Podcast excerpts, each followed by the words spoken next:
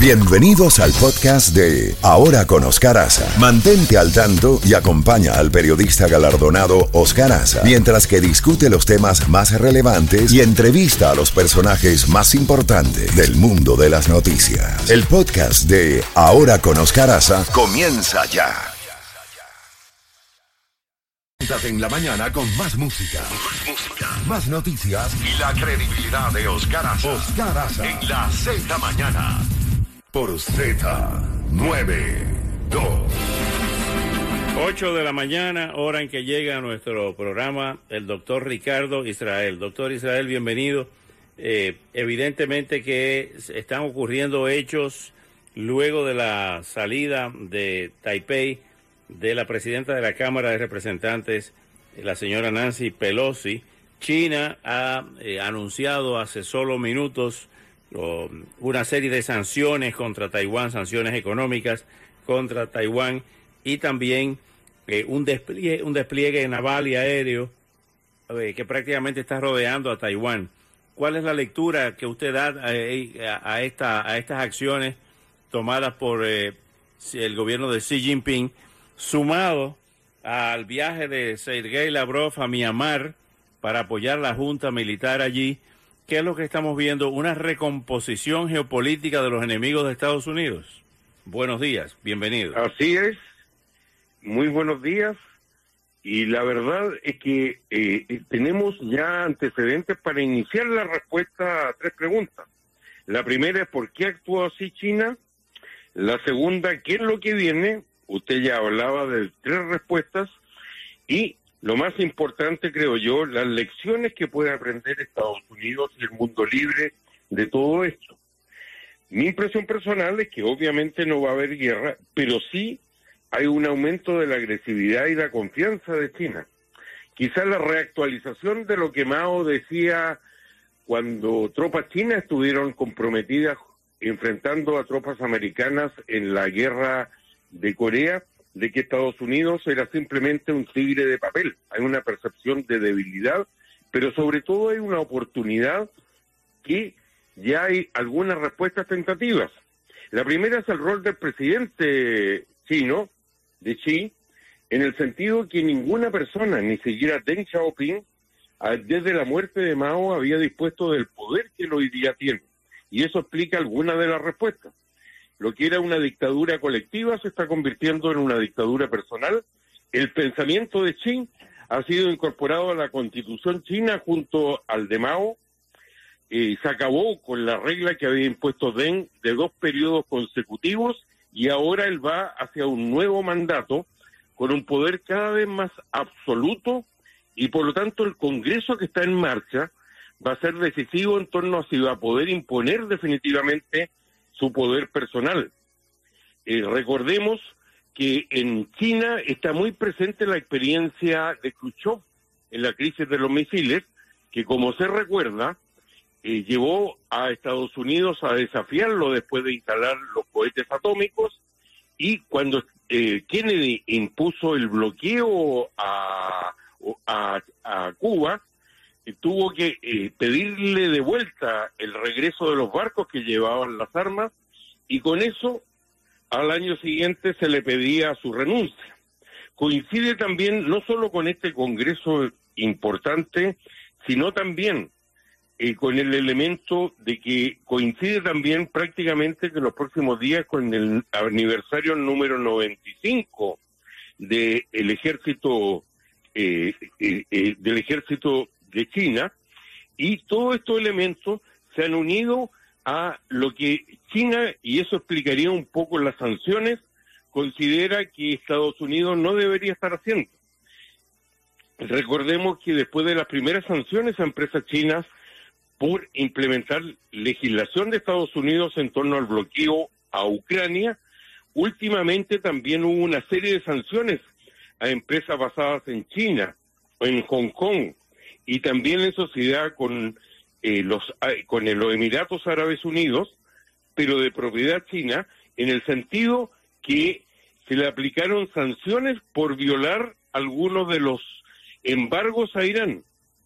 China no solo tiene una relación privilegiada hoy día con Rusia después de la guerra, de la invasión a Ucrania, sino también ha establecido una alianza estratégica con, em, con em, eh, una alianza estratégica con Irán, eh, nada menos.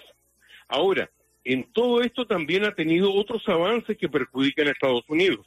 Ha estado en conversaciones con Arabia Saudita para pagarle en yen, en la moneda china, las compras de petróleo. Eso es una amenaza mayor porque gran parte de la solidez del dólar se debe a que todo el comercio en energía mundial en cualquier parte del mundo, sobre todo el petróleo, es hecho en dólares.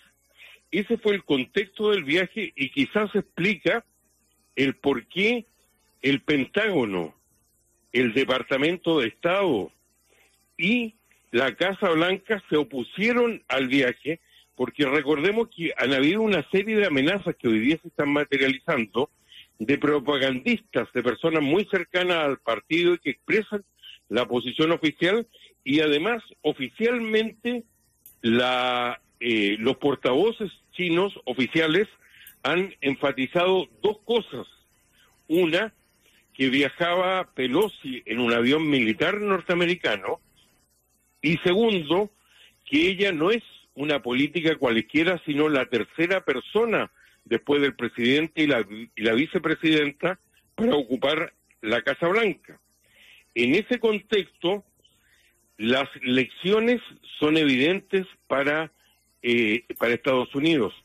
El espectáculo que se ha dado es de una gran desunión impensada en una potencia y sobre todo en gente que tiene 50 años de vida política juntos como Pelosi, y Joe Biden. Pero pienso que por muy criticado que haya sido el viaje, por muy inoportuno, Estados Unidos no tiene alternativa sino apoyar del todo a Pelosi después de este viaje por muy mal aconsejado que haya estado. Lo que esto demuestra también es que aunque no vaya a la guerra, el régimen chino está en una escalada con un gran aumento de la agresividad y la confianza. Y yo creo que la confianza viene de la cuarta modernización. Cuando Deng Xiaoping anunció el fin del maoísmo, hablaron de cuatro modernizaciones. La industria, la ciencia y tecnología, la agricultura, y vemos cómo ha cambiado China en esos aspectos, obviamente con la ayuda de Estados Unidos. Y la segunda, la cuarta, era la modernización de las Fuerzas Armadas que se hizo urgente porque después de la de la salida de Estados Unidos de Vietnam, China quiso invadir Vietnam y fue tan rechazado y probablemente tuvo el mismo poco éxito que ha tenido Rusia en, en Ucrania.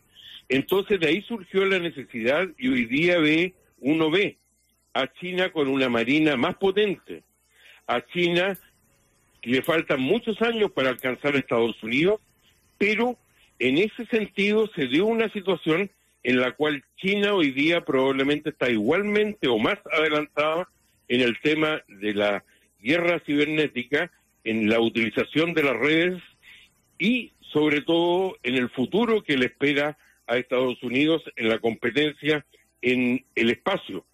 Yo creo que lo que vemos hoy día con el virtual bloqueo a Taiwán, que coincide además con una total despliegue del ejército previo a la visita por el hecho que están celebrando su aniversario número 95.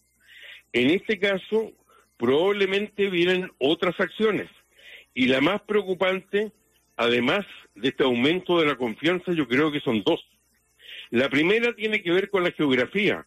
Si uno mira el mapa, la isla de Taipei, donde hoy día está Taiwán, es una isla histórica. Ahí estuvo la Formosa de los portugueses y es un archipiélago.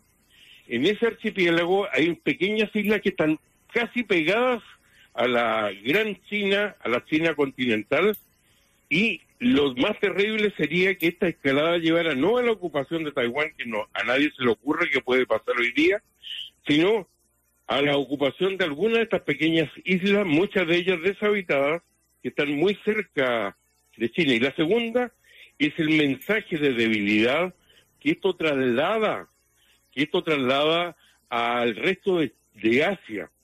Recordemos que ya en el gobierno de Obama, Estados Unidos dio dos señales de que su futuro estaba en Asia y no en Europa o en el Medio Oriente. Fue no, no participar en la guerra civil de, eh, de Siria que le abrió el camino a Rusia hasta el día de hoy. Y en segundo lugar está el no reaccionar ante la ocupación de Crimea.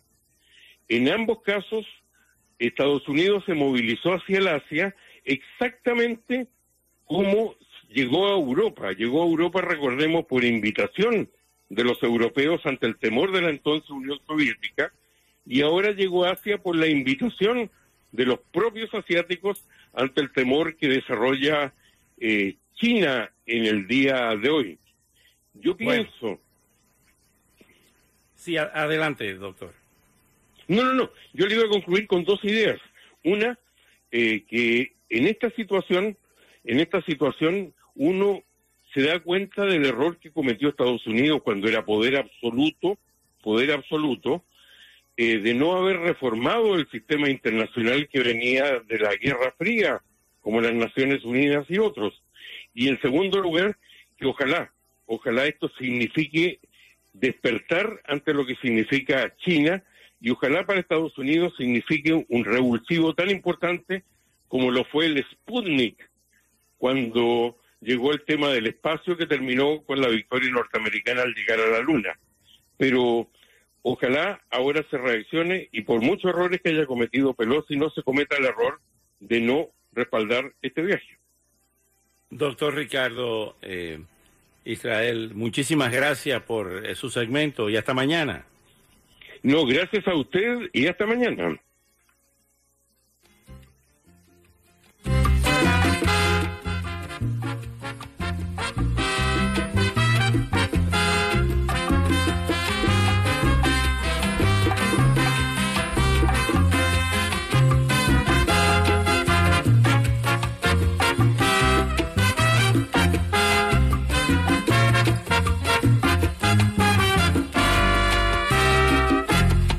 Para el desierto quisiera irme, para estar solo lejos de ti. Un cruel tormento ha decidido marcharme pronto lejos de ti.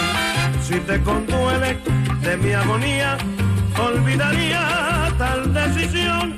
Nueva esperanza me alentaría si me quisieras de corazón. La noche del baile quedé enamorado y tú me brindaste alegre tu amor por causa de otro que se ha presentado. Desde aquel día me brinda dolor porque me abandonas, mujer de mi alma, en estos momentos que nunca pensé. Mira que estoy loco, que no tengo calma, si tú no me quieres los dos mataré.